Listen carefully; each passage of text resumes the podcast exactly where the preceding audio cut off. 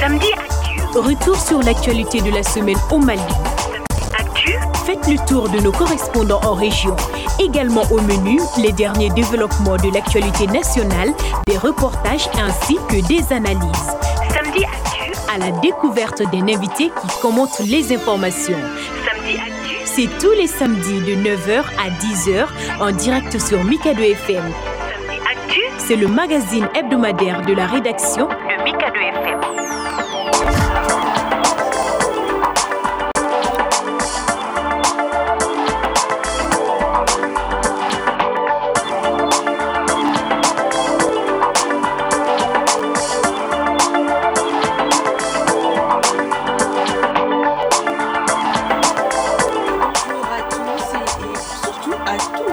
Bienvenue à l'écoute de Samedi Actu, la rétrospective de l'actualité euh, sur Mikado FM. Cette semaine a été marquée par la commémoration de la Journée internationale de la femme. Une occasion de revenir sur la situation des droits de la femme en général, en particulier au Mali. Et aujourd'hui, pour en parler, nous sommes avec euh, Fatimata Diakité, connue surtout sur, euh, sous le nom de Fatima Hop, une jeune euh, blogueuse malienne. Nous parlerons de plusieurs sujets qui lui tiennent à cœur, notamment la situation de la femme dans le monde numérique, son combat euh, contre le patriarcat, mais aussi du harcèlement sur le numérique. Alors, bonjour Fatima, et c'est vraiment un réel plaisir de vous avoir au studio. Bonjour Nadège, euh, le plaisir est partagé. Merci de m'accueillir ici. Euh, Vous êtes la bienvenue, je le disais donc tantôt, euh, vous êtes blogueuse et il y a quelques jours on célébrait euh, la journée internationale de la femme. Quel est aujourd'hui le rôle ou la place de la jeune euh, blogueuse hein, au Mali? Euh, je commencerai par dire que la place de la jeune blogueuse au mari est primordiale dans le sens où les femmes, je, me permets de parler au nom de- des femmes maliennes pour une fois, je pense qu'on a un rôle très important, c'est-à-dire de véhiculer euh, déjà notre perception de la société, de dénoncer ce qui ne va pas et aussi de transmettre les idées euh, de notre génération, tout simplement. Est-ce que vous vous sentez euh, vraiment assez outillée et aussi est-ce que le monde, la, famille, l'entourage euh, comprend votre rôle également? Oui, de ce côté-là, j'ai pas, j'ai la chance d'avoir euh, un entourage qui est très ouvert et qui est très, qui me suit aussi. Donc de ce côté-là, j'ai pas de problème du tout. J'ai beaucoup de soutien de la part de ma famille, des amis. J'ai des, amis formidables, franchement. Donc ça On aide va les saluer pour dire Ouais, merci. clairement, hein. les filles, merci. hein. Euh, grâce à vous, la sororité, euh, je, je découvre de plus en plus chaque jour et je comprends à quel point c'est essentiel et que c'est, c'est, réel, quoi. Donc, euh, merci les filles. D'accord. Sur votre page Facebook, notamment, vous avez mis euh, comme introduction euh, On ne n'est pas féministe, on fait une crise. hein. Quel message vous voulez euh, lancer, euh, vous voulez donner à travers ce, euh, cette phrase? Ce que je veux dire à travers ça, c'est que quand on est une femme, on est femme dans une euh, société patriarcale, c'est pas évident. euh, J'ai envie de dire que le féminisme devient même contre nature en fait, parce que rien ne te prépare réellement à ça. Mais quand on, on grandit et qu'on se rend compte des inégalités qu'on subit, en fait, ça, on est, il y a une colère qui est légitime en fait, qui grandit en nous.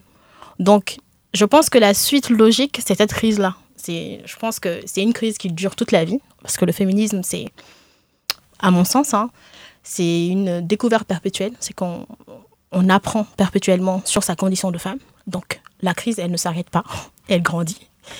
Et la colère aussi, j'estime qu'elle est légitime et aussi, elle prend d'autres formes, mais cette crise continue tout simplement. Et, et- et c'est quelque chose que vous vivez depuis votre enfance ou il y a une expérience particulière?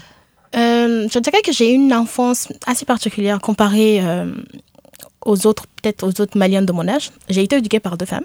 Donc, mes, ma mère a été, une, était divorcée. Elle habitait avec ma tante, donc euh, deux femmes divorcées, chefs de famille. Donc, mon expérience avec le féminisme, je ne dirais pas que j'ai reçu une éducation féministe parce que ce serait trop dire. Mais disons que j'ai eu une, éducation assez maternaliste, en fait. Donc, certains propos euh, sexistes que j'entendais à longueur de journée, pour moi, ça n'avait pas de sens du tout. Quoi. Le fait qu'une femme ne soit pas considérée euh, comme chef de famille, ce qui est déjà d'ailleurs le cas euh, sur le plan juridique.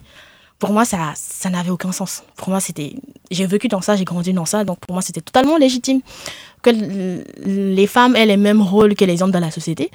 Donc, euh, je pense que c'est aussi, je pense que mon, mon éducation m'a préparé à cela, m'a préparé à cette prise de conscience-là. Mais avec le temps, avec, la, les- avec les, les différentes lectures que j'ai faites, Et le contact aussi avec le monde extérieur. Exactement. Je pense que surtout le contact avec le monde ex- extérieur qui a aussi commencé à l'école.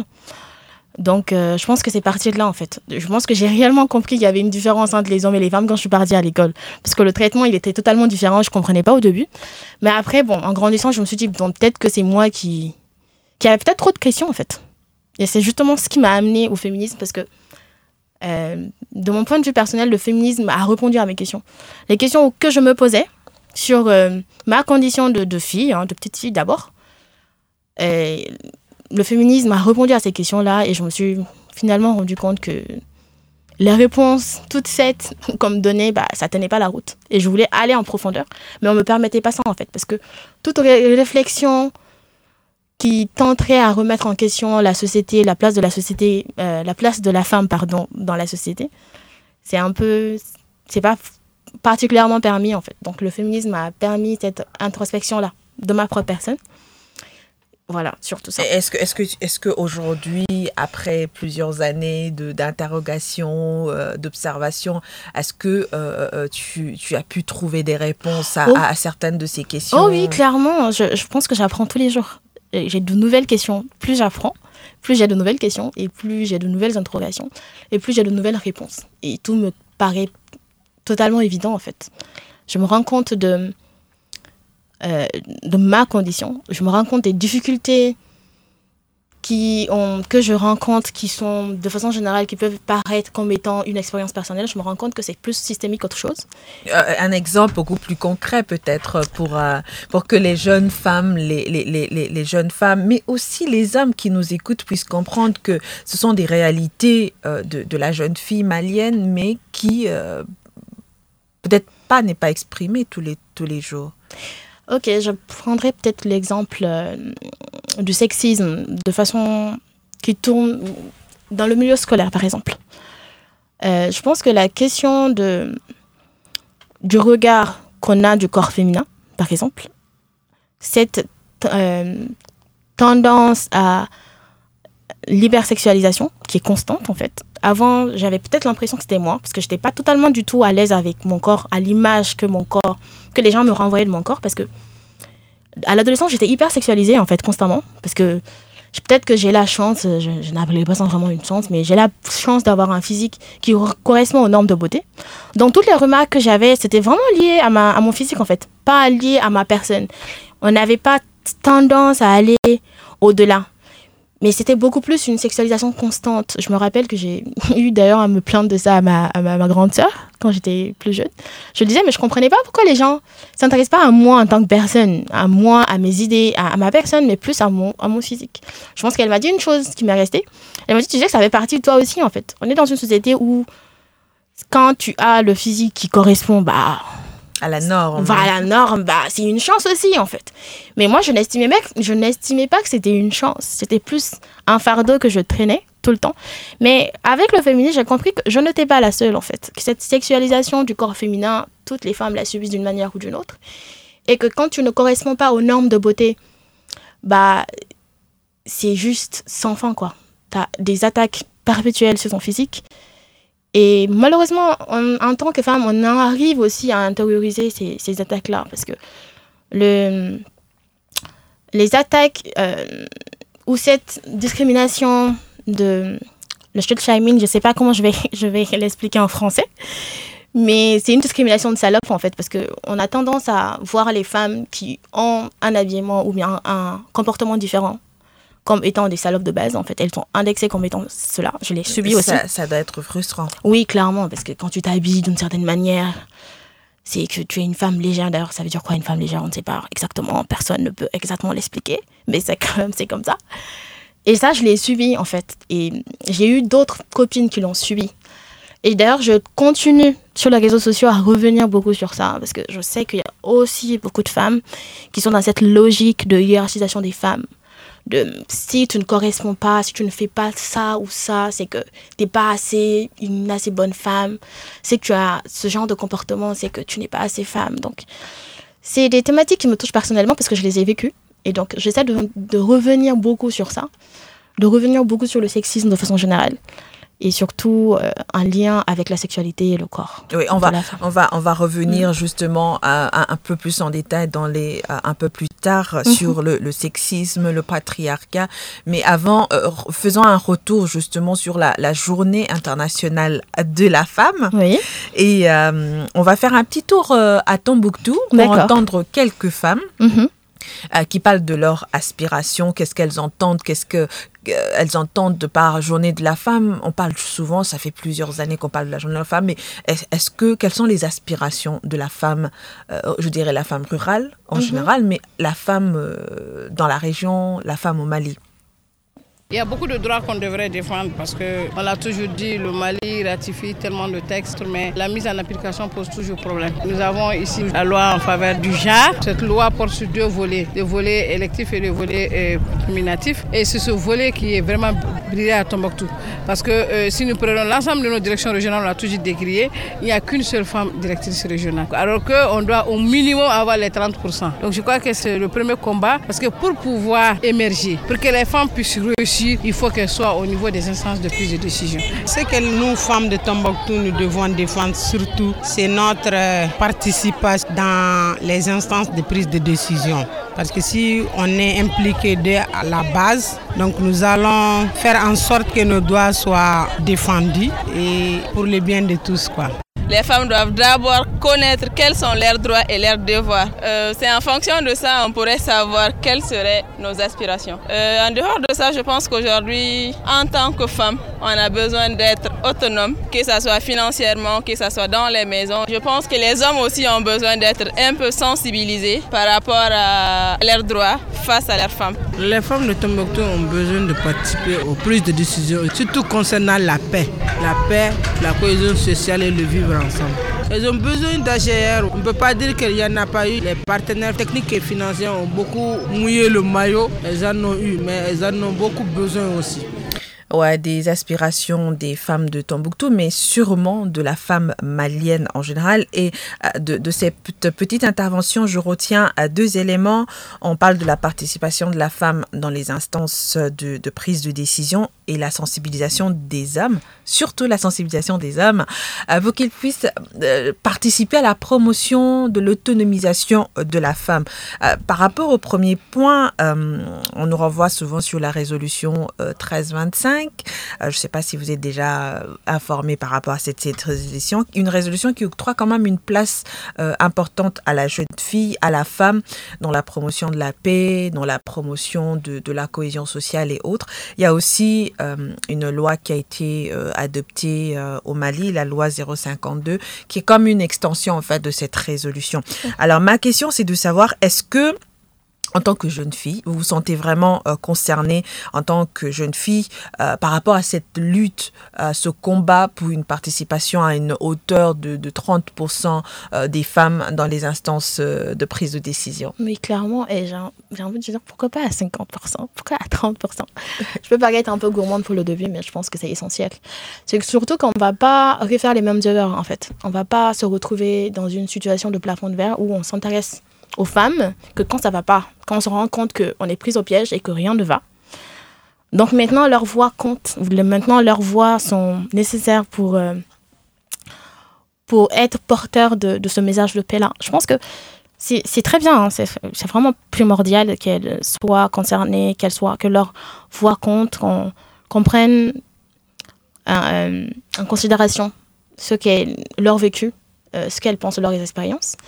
Mais je pense que aussi on devrait se retourner vers le passé et se rendre compte que il faut pas attendre que les choses s'empirent pour amener les femmes ou pour euh, demander aux femmes de s'impliquer beaucoup plus, mais créer euh, euh, un système qui leur permet depuis le début d'être des actrices majeures de la paix, de, s'im- de s'impliquer dans les prises de décision politiques, tout simplement. Mais est-ce que vous avez l'impression que la femme malienne euh, ré- enfin, connaît ses droits en matière justement de participation Parce que ça fait quand même plusieurs années que ces lois ont été adoptées. Aujourd'hui, euh, une décennie, un peu plus d'une décennie, on continue à parler de la participation de la femme euh, dans des instances de prise de décision. Je donne un exemple. Au niveau du gouvernement, on n'a Mhm. que quatre femmes, Oui. ce qui est inférieur à 30%. Au niveau du, du, du, du Conseil national de transition, on n'a qu'une quarantaine de femmes sur euh, 120 combien, donc encore moins des 30%. Mais est-ce- n'est-ce pas aussi le rôle de la femme de montrer qu'elles sont capables de, prendre ces, décisions? Oui, effectivement, je sais que j'estime aussi, comme vous, que euh, on devrait plus s'impliquer dans ce rôle-là. On devrait plus s'impliquer dans la politique de façon générale. Mais je pense que c'est une conséquence aussi de de l'éducation de façon générale en fait. Quand la sphère privée est considérée comme étant celle féminine, il n'est pas évident et c'est plutôt normal qu'on ne retrouve plus de femmes dans, dans la sphère publique. Et on ne va pas nous dire que c'est une question de compétence. On ne va pas nous dire que, les, que le fait qu'il n'y ait que 30% ou qu'il y ait très peu de femmes euh, dans les places, euh, dans les positions de décision, bah, c'est lié à une incompétence ou à une, une certaine absence des femmes dans le milieu. Je pense que il n'est pas évident pour une femme malienne de faire de la politique. C'est pas du tout évident. Et les peu, les, le peu de personnes, les peu de femmes qui arrivent à atteindre ce stade-là, on a très souvent l'impression qu'elles sont. qu'on- qu'elles font office. Je me- je- je m'excuse déjà de le dire, mais j'ai l'impression qu'elles font plus office de bouche-trou qu'autre chose, en fait. C'est qu'elles sont là pour peut-être remplir les quotas. Mais est-ce que on est plus on, on leur donne des positions stratégiques où elles peuvent vraiment avoir un impact? Je ne dis pas que qu'elles ne, les positions qu'elles qu'elles occupent actuellement ne peuvent pas avoir d'impact réel. Mais c'est toujours les mêmes ministères qui reviennent aux femmes, en fait. Le ministère de la femme, de l'enfant et de la famille, d'ailleurs, le nom veut tout dire. J'ai un problème avec ce nom-là, mais bon, c'est pas le sujet. J'ai Ouais. toujours cette impression-là, en fait. C'est les mêmes ministères qu'on... C'est c'est toujours la même chose. Donc, on n'a pas de femme première ministre depuis combien d'années? D'ailleurs, je pense que dans l'histoire du, du Mali, il n'y en a qu'une. Donc, Ça, a- c'est un problème mondial. c'est Ça, un- c'est vraiment mondial. C'est Ouais, pas je- seulement euh, au Mali. Oui, clairement. Donc, euh, j'imagine quand, à ce rythme-là, on aura une femme présidente au Mali, en fait. Pourtant, il y a des femmes qui sont capables d'occuper ces postes-là. Mais pourquoi on ne les retrouve pas justement sur cette, euh, à cette échelle au niveau Est-ce qu'on a déjà eu euh, une femme qui va se présenter candidate à la présidentielle? Pourquoi on ne les retrouve pas? Parce que je pense que le milieu du politique malien, de, la politique de façon générale, c'est un milieu d'hommes. Et les hommes aiment bien être entre eux. Et on va peut-être me dire que oui, mais les femmes devraient plus s'impliquer. Je pense pas que ce soit une question d'implication. Je pense que vraiment les femmes sont impliquées dedans. Mais c'est pas évident d'être une femme et de, de survivre à ce milieu-là, en fait. Et pourquoi Pourquoi particulièrement Bah, le sexisme, tout simplement. Et le sexisme à plusieurs niveaux, en fait. Si les femmes, les hommes bah, veulent bien être en eux, entre eux, bah, ils vont faire en sorte d'être entre eux. Et si, je, je, je, me- je me permets de, de dire ça, s'ils décident qu'il qu'il y ait une femme, parce que je pense que c'est eux qui décident clairement qui ils veulent à tel ou tel poste, s'ils décident qu'il y ait une femme qui les accompagne, c'est que d'un- d'une certaine manière, c'est qu'ils savent où ils veulent la mettre en fait. Donc il y a toujours cette même mise là. Bah, je me le permets. de Est-ce dire, que, est-ce ce que, est-ce que, est-ce que tu as espoir que c'est quelque chose qui va, ah bah, qui va changer les- et comment le, comment on a amorcé ce changement justement? J'ai vraiment espoir parce que j'estime être entourée de femmes formidables et de femmes qui ont vraiment compris la nécessité de s'impliquer, d'avoir euh, une politique féministe dans ce pays, clairement, parce qu'il ne faut pas avoir peur de le dire. Jusqu'ici, dans le subconscient collectif, le féminisme fait office d'insulte, hein, c'est pas, c'est pas très bien vu, c'est voilà. Mais je, j'ai énormément de sœurs en qui j'ai réellement foi, qui pour moi feront euh, eu d'excellentes ministres, d'excellentes présidentes même. hein. Franchement, je. Si je- on les laisse hein, Voilà, et occuper ces postes. Et c'est pas juste une question qu'on va. C'est vrai que si on les laisse, mais je pense qu'avec cette génération-là, on ne va même pas attendre en fait qu'on nous invite à la table. On va Vous allez vous imposer. Clairement, clairement, on va s'incruster. Mais comment vous allez le faire? Comment le faire si euh, aujourd'hui, euh, on va peut-être développer un peu plus Mhm. tard, si euh, quand on commence à aborder certaines questions, euh, le disiez tout à l'heure, euh, il y, a, il y a- il y a- il y a des, euh, je dirais pas des menaces, mais il y a des retours qui ne sont pas Oui. souvent agréables. Mais comment justement amorcer ce mouvement euh, vers euh, une certaine autonomisation, une reconnaissance de la femme, non pas en termes de quotas, mais en termes de, de, de, ce qu'elle apporte de plus-value Je pense que ça, ça ne peut pas se faire sans ce, cet esprit de communauté-là, de sororité-là. Je pense que c'est qui est important. Et c'est qu'il faut impérativement cultiver. Entre nous, en fait. Je tiens beaucoup à ça. Je- je- J'estime que faire communauté, faire sor- sor- sororité, c'est ce qui va nous permettre, en tant que femmes, de pouvoir nous insérer dans des milieux où on ne veut pas de nous, parce qu'on ne sera pas seul, et qu'on n'est jamais seul, et qu'il y a d'autres femmes qui sont là, et qui, qui sont prêtes à, mouiller le maillot pour nous, en fait. Donc, comme je l'ai dit, j'ai foi en beaucoup de mes sœurs. Je ne me vois pas forcément euh, avoir un poste politique stratégique, mais je ferai tout pour qu'elle, elle y arrive. Parce que je sais que avec elle, il est clair que nos droits et euh, nos acquis, seront, nos avancées en termes de droits seront des acquis, quoi. Et ça, on va revenir euh, sur votre côté féministe, justement. D'accord. oui, voilà. Vous, vous avez déjà parlé, euh, introduit un, un tout petit peu comment est né justement votre, ce côté féministe. Oui. C'était juste pour lutter contre euh, les... Enfin, chercher des réponses. Oui. Et aujourd'hui, euh, au-delà de, de, de cet aspect personnel, Mhm. pour vous, le féminisme, euh, c'est quoi exactement euh, au Mali? Euh, pour moi, le féminisme au Mali, je sais pas trop comment je vais répondre à cette question, mais ce qui me vient, c'est que pour moi, le féminisme au Mali, c'est un instant de survie, tout simplement.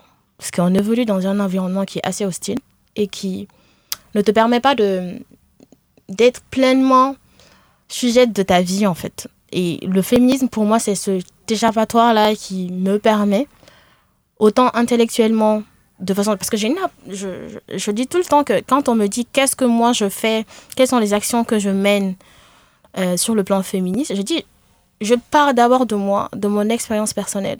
Parce que je ne peux pas me permettre d'avoir des postures que je n'applique pas à ma vie. Ça c'est ma position. Donc je parle toujours de mon expérience.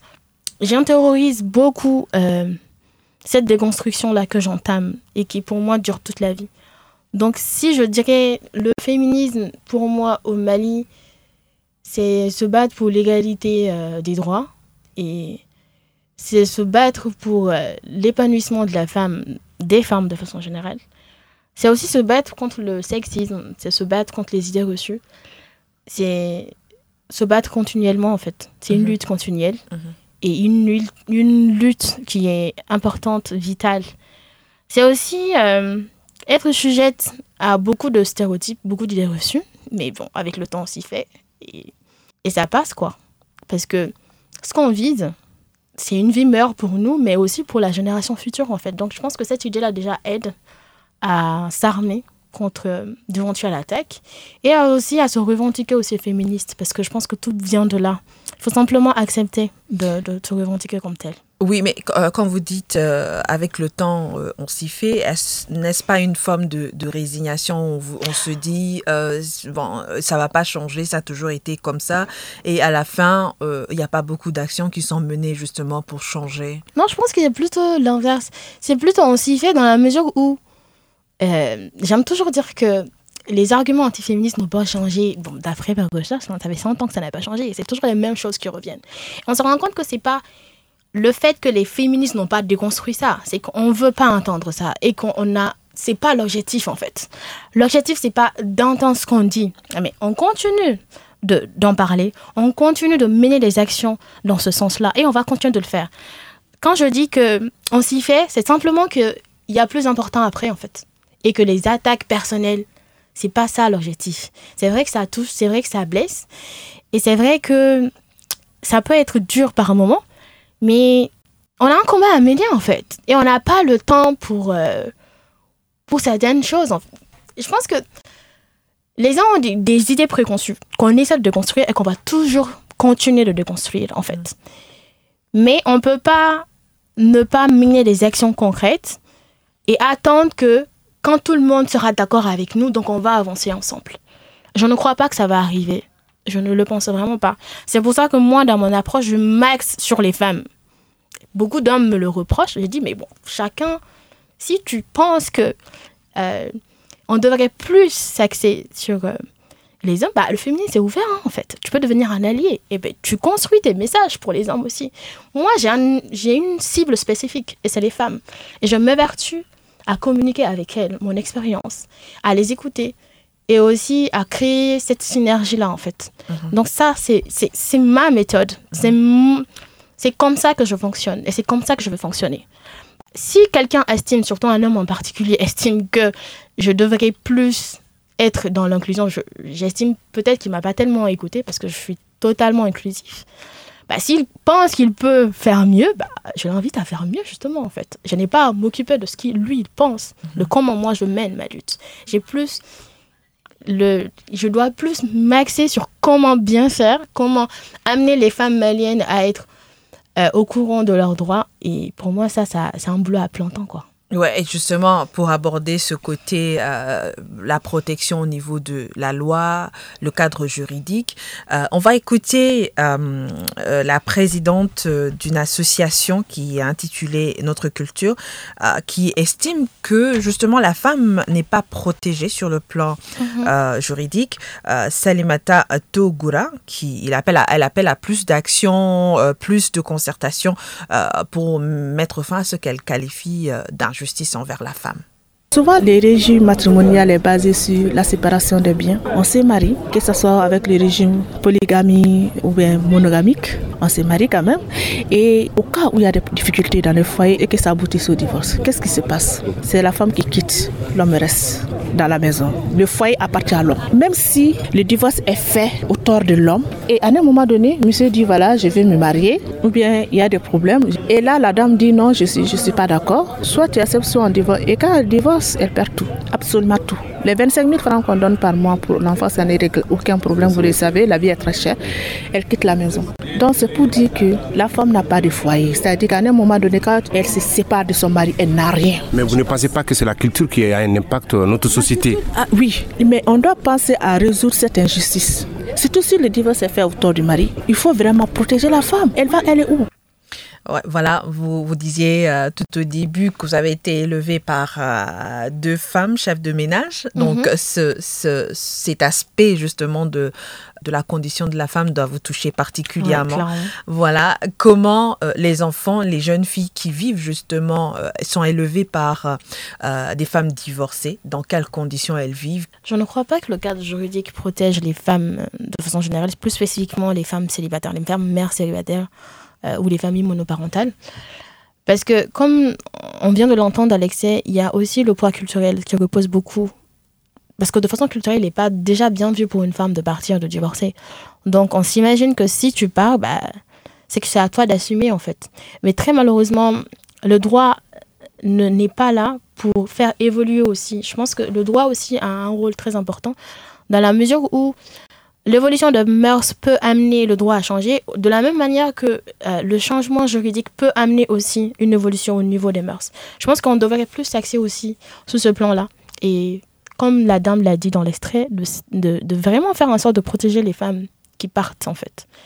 Et d'avoir des lois qui reflètent nos réalités, parce que je ne pense pas qu'on puisse nourrir un enfant avec 25 000 francs par mois dans ce pays. Et ce n'est pas du tout évident. Je, ne, je me permets de le dire à, à propos de, mon, de ma propre expérience. Je sais que ma mère, pendant, de toute façon, tout le temps que je suis restée avec elle, c'est elle qui m'a élevée, qui m'a nourrie, qu'elle n'a jamais perçu de passion alimentaire de la part de mon père, de mon père biologique. Donc, c'est une réalité, je ne suis pas la seule à vivre cela. Je pense qu'il devrait y avoir un suivi derrière qui devrait amener euh, les géniteurs, les pères à, à, à simplement assumer leur rôle, en fait, tout pleinement. Et que c'est bien aussi de ratifier les traités, c'est bien de faire des propositions de loi, mais il doit y avoir une application concrète. Et c'est malheureusement ce qu'on ne retrouve pas tellement au Mali, en fait. Je pense que c'est possible et que, comme la dame l'a dit, de pouvoir mettre ces sujets-là spécifiques, parce que c'est des faits tangibles sur la table, ça permet de faire évoluer les mentalités, ça permet de faire évoluer aussi le débat, de surtout de créer le débat aussi, surtout. Mhm, mhm. Mais qu'est-ce qui empêche qu'il y ait ce débat au-delà euh, des associations euh, de femmes, au-delà des synergies euh, de femmes? Pourquoi ce débat, on ne le retrouve pas sur la place publique? Ce débat spécifique? Oui. Je pense que ce débat se retrouve sur la place publique, mais peut-être que par manque de, de portée, elle a tendance à disparaître, ou il y a d'autres événements. Parce que, comme je l'ai dit, il y a tellement de choses qui se passent, il y a tellement de choses aussi à faire, que c'est vrai qu'il y a certaines euh, réflexions, qui, où ça, il y a certains messages qui, qui passent à la trappe ou qui sont noyés par aussi une flopée d'autres d'autres revendications qui sont tout aussi légitimes en fait. C'est pour ça que je- j'estime que qu'il est qu'il est bien. C'est pas c'est pas un jugement ou c'est pas c'est pas une, une obligation, mais que chacune franchement je je- j'encourage mes sœurs à que chacune trouve son élément dans le féminisme quoi et si si, s'y attache simplement. Parce que il n'y a pas de mauvaise ou de bonne manière de mener la lutte. Chacune ses sensibilités chacune son expérience. Et c'est en fonction de son vécu qu'on se positionne sur tel ou tel sujet ou en fonction de ses sensibilités tout simplement. Et quelles sont les priorités aujourd'hui pour Fatima Diakité? Mes priorités, c'est vraiment de donner plein, de, de transmettre le message euh, aux femmes d'être pleinement actrices de leur vie, en fait, et de leur sexualité surtout. De véhiculer euh, euh, le message du, plaisir sexuel comme étant un droit et comme étant aussi une, un positionnement de d'autonomisation tout simplement et que ça peut passer par là et que c'est pas un sujet anodin quoi et que ça fait aussi partie du bien-être Quand que- vous parlez euh, d'être actrice de leur sexualité, qu'est-ce que vous entendez concrètement? Déjà le droit à une euh, à au plaisir hein, qui, Mhm. qui reste un sujet totalement Tabou. pas juste tabou qui n'existe pas Ok. Euh, le droit de pouvoir dire, de consentir aussi aux relations sexuelles qu'on veut, le, pouvoir, le droit de pouvoir dire non, le pouvoir de se rendre compte euh, qu'on vit dans un système où la culture du viol est omniprésente et que cette culture du viol a des répercussions sur tout, Une génération. toute une génération, clairement, en fait. Donc, mes, mes priorités sont vraiment axées sur la sexualité de façon générale. Euh, par sexualité aussi, j'entends euh, consentement, culture du viol, euh, droit sexuel de façon. Voilà. Franchement, mes priorités, c'est vraiment ça. C'est les droits sexuels. Et, et comment vous abordez ces questions qui, euh, comme vous le disiez, on en parle, c'est une discussion qui n'existe pratiquement pas au Mali, mais comment vous, vous l'abordez, non, non seulement euh, avec vos amis, mais euh, en public Est-ce que ce sont des sujets que vous abordez? Comment vous le faites? Déjà, j'essaie déjà de commencer par mon sphère privée, c'est-à-dire j'ai des neveux, j'ai des nièces. Très généralement quand j'écrivais, maintenant je ne suis plus beaucoup euh, dans le blogging euh, de façon littérale, mais très généralement quand je devais écrire un article, d'ailleurs le, premier article que j'ai écrit sur le consentement, je me rappelle, j'ai fait venir mon petit frère, bon, un de mes cousins, avec son ami. Et pendant tout un après-midi, on a parlé de consentement. Je lui ai dit que je devais écrire un article, mais je sais que, de façon générale, on estime que le consentement sexuel, ça va de soi, en fait, et que c'est assez flou pour les mecs. Je suis totalement d'accord. Et que je veux qu'il m'en parle, qu'il me donne son point de vue. Donc, on a discuté. J'ai eu des éléments de réponse. J'ai écrit mon article. Mais après, il est venu, son ami est venu me voir. Il m'a dit Mais tu sais que je me rends compte que j'ai j'ai vraiment violé une fille, en fait. J'ai violé ma copine. Oh. Parce que ce que tu me racontes là, c'est exactement ce que j'ai fait. Pourtant, dans, tu dis souvent que tu me dis souvent que même si on ne dit pas non, ça peut paraître être un oui. Mais elle avait dit non en fait, et moi j'ai continué parce que j'estimais simplement que le cadre s'y prêtait. J'ai pris une chambre d'hôtel.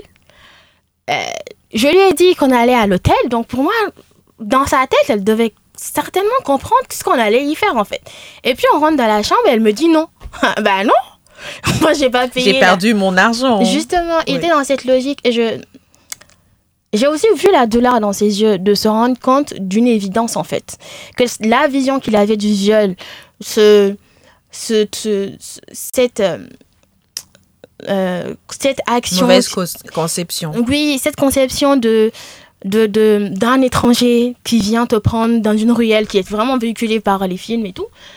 Il s'est rendu compte que non, en fait, c'est pas ça. Et il m'a demandé, mais comment je fais en fait? Qu'est-ce que je fais maintenant pour gérer ça? Parce qu'on est toujours ensemble et euh, on n'en a plus jamais parlé. Elle m'a dit qu'elle m'a pardonné, mais, mais comment moi j'aborde ça? Et on se rend compte que si on aborde ce type de sujet, on se rend compte que les jeunes sont clairement désemparés, quoi. Ils sont clairement laissés à eux-mêmes.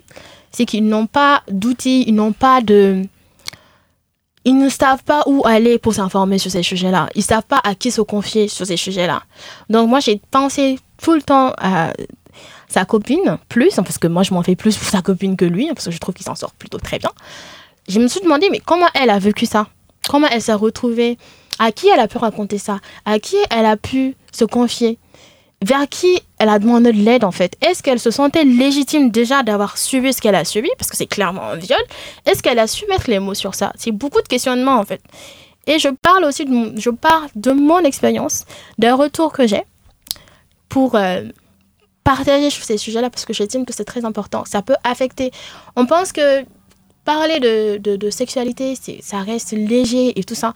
Bon, j'ai aussi la chance que le fait que ça soit un sujet tabou, mais en même temps qui intéresse tout le monde, même si on ne l'assume pas tellement, ça aide aussi à faire passer certains messages. Ça aide aussi à susciter des interrogations sur, euh, sur ces sujets-là. Et c'est surtout sur ça que je veux, je veux continuer à mener, en fait. Parce Et, que- et que- et quel retour vous recevez Je parle euh, un retour de provenant des jeunes en soi, Oui. des jeunes, mais aussi les, les- des personnes d'une certaine âge qui sont plus âgées que vous. Euh, Est-ce que le retour c'est le même? Est-ce que il y a des critiques, il y a des encouragements? Euh, Voilà, il y a des propositions comment changer aussi? Oui, il y a franchement, de façon générale, il y a énormément d'encouragement parce que les gens me trouvent courageuse, même si je trouve pas. Les gens me trouvent courageuse de pouvoir aborder ces sujets-là sur les réseaux sociaux, de le faire de façon directe, de ne pas essayer de, de, de, rentrer dans dans d'autres manigances. J'ai souvent des, énormément de confessions de femmes, par exemple mariées, je ne le suis pas, elles le savent, mais qui me parlent de leurs premières expériences, qui me parlent aussi de leur vie conjugale. J'ai aussi, depuis quelque temps, une certaine... Il y a pas mal de victimes qui, qui viennent plus facilement se confier à moi. Et d'ailleurs, je me trouve totalement désarmée parce que la plupart du temps, je ne sais pas comment je vais les orienter. Ça aussi, c'est... C'est une difficulté auquel je, dois, je fais face et sur lequel d'ailleurs je dois, je dois vraiment m'apaisantir parce que on me, on me sollicite beaucoup dans ce sens-là. Et bon, vu que j'ai la chance aussi de connaître aussi de grandes sœurs qui, sont, qui évoluent dans le domaine, donc je peux passer un coup de fil, leur demander mais à qui, vers qui je peux vers qui je peux envoyer telle ou telle personne. Donc de façon générale, c'est ce que je fais. Mais j'aimerais bien aussi suivre en fait, parce qu'il faut aussi un, suivi. Mais de façon générale, les retours que j'ai, c'est vraiment de c'est vraiment des des retours positifs. Et je, je, je remarque aussi, parce que ça fait quand même pas mal d'années que je parle de ce sujet-là précisément, qu'il y a aussi une certaine euh, libération de la parole dans les commentaires. Très généralement, les gens m'envoyer leur point de vue en inbox, mais maintenant, les gens répondent quoi Directement dans les commentaires, ils, ils donnent leur point de vue, on en rigole ensemble, et on... les réponses aussi me donnent de quoi euh, nourrir ma réflexion, et en même temps, revenir sur tel type de sujet et surtout sur me euh, comment dire identifier euh, les, les, les, les, thématiques sur lesquelles je dois revenir ou sur lesquelles je dois insister notamment le consentement. Parce que euh, l'article dont je parlais que j'ai écrit avec l'aide de, de mes petits frères de mes petits frères J'étais très contente de l'article, je pensais qu'il était vraiment digeste, qu'il était compréhensible. Et puis après, quand l'article a été posté sur BMG, je, je suis allée lire les commentaires, je me suis rendu compte que non, en fait, il y a un seul article ne suffit pas. Ouais. Et certainement, dix autres ne vont pas suffire. D'ailleurs, c'est pour ça que je continue, que je, je parle, je reviens constamment sur les mêmes sujets. Parce que d'ailleurs, à travers cet article, je me suis rendu compte que beaucoup n'avaient toujours pas compris. Et d'ailleurs, c'est C'était évident qu'un seul article n'allait pas suffire. Mais de façon générale, j'ai vraiment de très bons retours. Et les petites sœurs aussi, euh, pour des questions très belles, qui, qui pour moi semblent tellement basiques, comme les règles, euh, la contraception, euh, des, des questions en lien avec le changement qui, qui survient pendant la puberté. C'est des questions qui reviennent pas mal, qui, qui reviennent beaucoup aussi. Et aussi, du, du côté des victimes, c'est surtout cette, ce sentiment d'être légitime, de s'appeler victime, de faire confiance à son vécu et de faire confiance à son vécu, voilà. Vous avez parlé de retour positif, mais Mhm. est-ce que c'est toujours positif? Ah non, toujours, pas toujours. C'est pas toujours, même si je préfère m'axer sur le positif. Pas du tout, toujours du tout. Et d'ailleurs, ce qui est, ce qui est récurrent, c'est que quand tu parles de sexualité, les gens estiment pouvoir te parler aussi de leurs envies sexuelles de façon libérée, de pouvoir être sujette à des harcèlements à caractère sexuel de façon générale. C'est quand tu parles de sexualité, c'est que tu es dans le subconscient de certains mecs, c'est que tu es aubaine quoi. Et ils peuvent venir, ils peuvent entamer tout type de, de comportement vis-à-vis de toi. Ça reste légitime dans le sens où tu te permets, entre guillemets, d'avoir des propos qui sont considérés comme étant vulgaires. Ça, c'est très récurrent. Avec le temps, j'ai su mettre vraiment un frein, une limite, mais c'est pas. C'est les réseaux sociaux, hein. tu n'as pas de maîtrise totale sur tout. Et ça aussi, ça, dé- ça, ça diffère en fonction du canal que tu utilises. Twitter, c'est autre chose. Facebook, j'ai énormément de, de contrôle sur ça, mais Twitter, c'est autre chose. Twitter, tu te le prends plein la gueule, en fait. Oui, Et ça, c'est pas fait. évident pour la charge mentale. Donc, du coup, j'évite pas mal Twitter pour mon propre bien-être. Mais Facebook, j'ai su vraiment mettre des, des barrières. Parce qu'en général, je publie les gens qui font ça. Je publie publiquement. Je, j'affiche publiquement les gens qui font ça. Mais il y a, y a des gens avec les réseaux sociaux aujourd'hui, on peut se cacher derrière un- Ouais, un, profil. clairement. euh, voilà. Mm, C'est pas même pas pour eux-mêmes. hein. Pour eux, je pense qu'il n'y a pas rien de ce que moi je vais dire va les amener à prendre euh, conscience de ce qu'ils font. Mais ça prépare les autres, ceux qui vont éventuellement être dans l'optique de faire la même chose. Eux, par contre, ça, ça envoie un message de non, en fait. Je ne peux pas faire ça. Elle va pas me permettre de faire ça. Donc, je mets les. Je, j'impose certaines limites. Mais bon, tout ça, c'est aussi c'est pas toujours vrai, c'est pas toujours possible en fait. Parce qu'on n'a pas de maîtrise totale sur tout. Sinon, il y a beaucoup de il y a beaucoup de, de propos négatifs. Il y en a même qui se demandent si j'ai pas une famille. Qu'est-ce que ma famille? Il y a beaucoup de personnes qui se demandent qu'est-ce que ma famille dit, si ma famille me suit, si ma famille me lit. Et qu'est-ce qu'ils qu'est-ce qu'ils disent en fait? Et, et ça ne t'affecte pas euh, d'une manière ou d'une autre? Oui, des- parce qu'il y a certains postes, tu te demandes, il y a certains sujets qui sont très, très, très, très sensibles, je le sais, je, je m'en rends très bien compte, comme? Euh, comme euh, l'hétérosexualité. C'est un sujet que, j'ai envie d'aborder de plus en plus, mais je sais que la société, je l'aborde, hein, mais je l'aborde toujours en fait, mais d'une certaine manière. D'ailleurs, je trouve dommage que, vu que je vise une vision inclusive de la sexualité, que je ne parle pas aussi euh, de cette partie de la population-là. Mais bon, je sais aussi que euh, pour le moment, je ne peux pas le faire. Ça ne veut pas dire que je ne le ferai pas.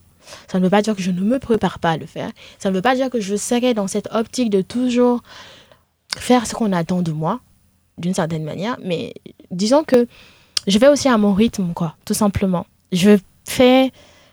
Je parle de ce que je peux encaisser pour le moment et pour le moment, ça va. D'accord. J'encaisse Donc, même. revenait justement comment tu gères euh, ces, euh, ces retours négatifs? Ça dépend de, de ces retours-là en particulier. Il y en a d'autres qui, qui euh, me donnent clairement envie de, continuer parce que déjà, dès que tu envoies, je fais la capture, bah, et je mets, hein, je mets sur les réseaux sociaux, je mets mon commentaire. Et puis j'ai ma petite communauté qui est là derrière, qui, qui vient et ben, qui, qui alimente aussi. Donc ça fait plaisir. Mais très généralement, je sais aussi que à un, à un moment, j'ai eu ce besoin-là de, de quitter les réseaux sociaux pour mon propre bien-être parce que j'étais pas bien. Être constamment à l'afflux de cette négativité-là de façon constante parce que c'est des attaques de façon constante en fait. quand tu es, vraiment activiste et que tu interviens surtout sur les sujets féministes, c'est que tu te prends de l'agressivité de façon constante en fait. Et c'est une forme qui est sur, tout le temps à peu près sur le qui-vive en fait. Tu dois te permettre d'être sur le temps sur le qui-vive.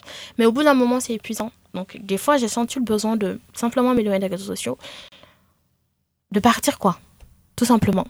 Et jusqu'à présent, partir, ça me fait du bien. Et j'ai toujours su revenir après. Donc je mhm. pense que je prends... Je suis aussi beaucoup à l'écoute de ma personne. Je sens quand ça ne va plus et quand je dois vraiment faire une pause et quand je dois partir quoi. Parce que j'estime que toute, euh, toute douleur est légitime. Peut-être, j'ai pas aussi d'audience que ça, mais donc les gens s'imaginent que je ne dois pas être aussi impactée par tous ces retours négatifs là, mais je connais aussi mes limites et je les écoute. Quand je sens que ça va pas et que ça devient vraiment invivable, stressant pour ma propre personne, bah je m'en vais quoi. Et je pense que c'est aussi un sujet dont on ne parle pas du tout. Et je suis heureuse que mes sœurs féministes en parlent de plus en plus, c'est-à-dire cet épuisement euh, euh, militant. Il n'y a pas de petite douleur en fait, il n'y a pas de petit épuisement c'est vraiment quelque chose qui est réel. Et surtout, on vit dans une société où la santé mentale n'est pas tellement prise en compte. C'est que au Mali, c'est pas un sujet dont on parle. La dépression, c'est pas un sujet dont on parle vraiment. On a plus l'impression que ça, c'est c'est quelque chose qui est voilà, ce qui est extérieur à nous, c'est une faiblesse qu'on ne doit pas afficher. Pourtant, je peux vraiment le dire, c'est que les épisodes dépressifs sont de plus en plus présents, surtout auprès des jeunes. Mhm. Et à, tout, à tous les niveaux, en fait. Et il faut vraiment qu'on en parle.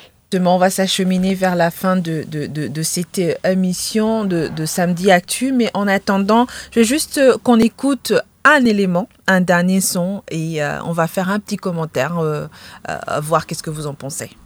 Avec tout ce qui se passe au Mali, après les coups d'État et les crises institutionnelles qui se sont ajoutées à la crise sécuritaire et à la crise sanitaire. Les femmes ont beaucoup de défis à relever que d'aller s'endetter. Parce que moi, je sais qu'il y a des petits groupements de femmes, il y a des associations de femmes qui font la tontine. Après, ils vont prendre le manquant de l'argent dans les boîtes de microfinance ou des petites banques de la place pour combler. Tout ça pour faire le folklore. Sinon, 6 000 francs par paille maintenant, c'est très difficile vu la cherté de la vie et l'argent se fait rare dans les porte-monnaies des femmes. Je vais vous dire quelque chose. C'est en Afrique qu'on a inculqué ce mythe de pain dans la tête des femmes. Sinon, le 8 mars, dont l'origine est venue d'ailleurs, elles, elles ne font pas de pain. Elles font des débats, elles se mettent en cause, elles se critiquent pour que la vie de la femme soit de plus en plus reluisante. Mais est-ce qu'on ne doit pas changer de stratégie? Je m'excuse parce que le pain n'est pas le symbole de la liberté de la femme. Non, c'était euh, Mariam euh, Koni qui est présidente de l'association euh, des femmes pour la paix et la stabilité. Est-ce que vous avez eu un pagne hein, pour la journée du 8 mars? Non, pas cette année, j'en ai pas eu. Je ne suis pas, comme elle, je ne suis absolument pas fan de cette histoire de pagne en fait. D'ailleurs, ça me donne envie de chercher, après hein, cette émission, de chercher d'où ça vient. D'où ça, c'est vraiment venu en fait. Comment on en est arrivé à axer tout le 8 mars sur cette histoire de paille mais j'aimerais un peu revenir sur ce qu'elle disait tout à l'heure, quand elle disait que le féminisme qui, qui, est venu d'ailleurs et que ce débat-là n'existe pas. Je pense que c'est une idée reçue. Hein.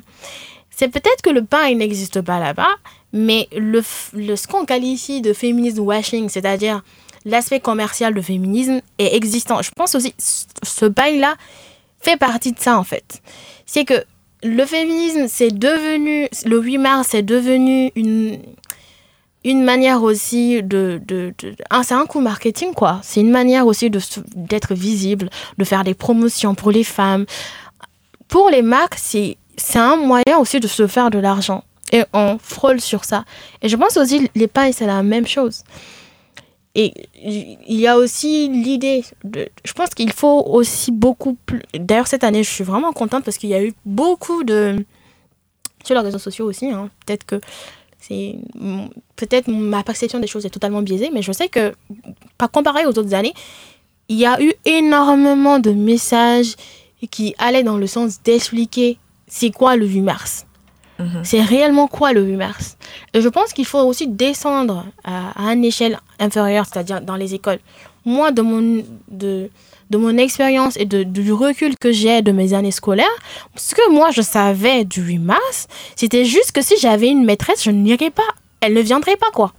Et donc, à ces horaires-là, bah, c'était cool. C'était une journée euh, de vacances, euh, voilà. de un jour, vacances. Si si j'avais maison. si j'avais une, une, une, une maîtresse, donc elle ne viendrait pas. Donc, j'ai pas réellement de, de, souvenirs où on m'expliquait c'était quoi exactement le 8 mars, c'était quoi exactement les acquis, qui sont toujours fragiles, mais quand même qui sont des acquis. Le fait que moi, en tant que jeune fille, je sois sur euh, cette table, que je sois en train d'étudier, que je sois en train de suivre un cursus, que j'ai des rêves de, de devenir astronaute, de devenir, euh, je sais pas, mécanicienne.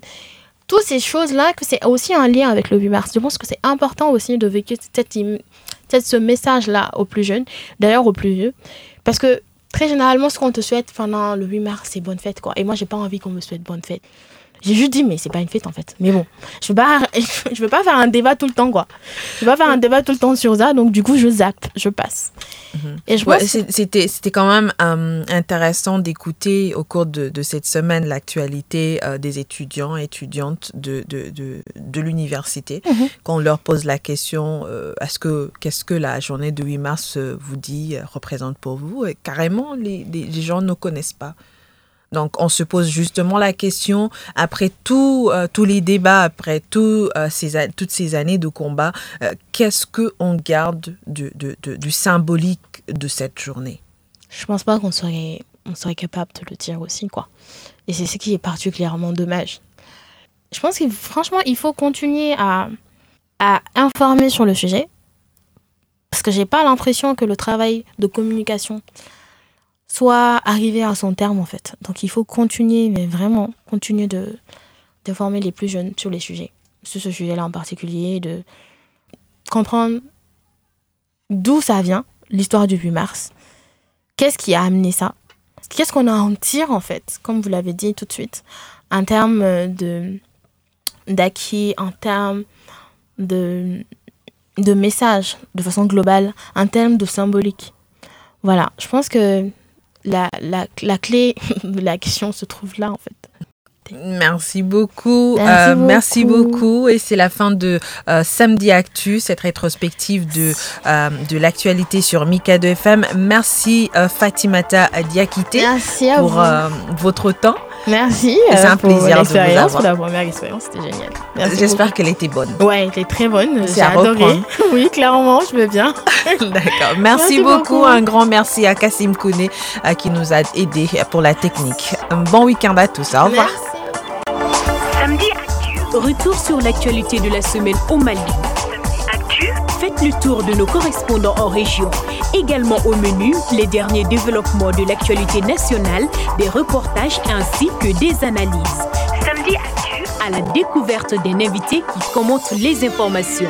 Samedi Actu. C'est tous les samedis de 9h à 10h en direct sur Mikado FM. Samedi Actu. C'est le magazine hebdomadaire de la rédaction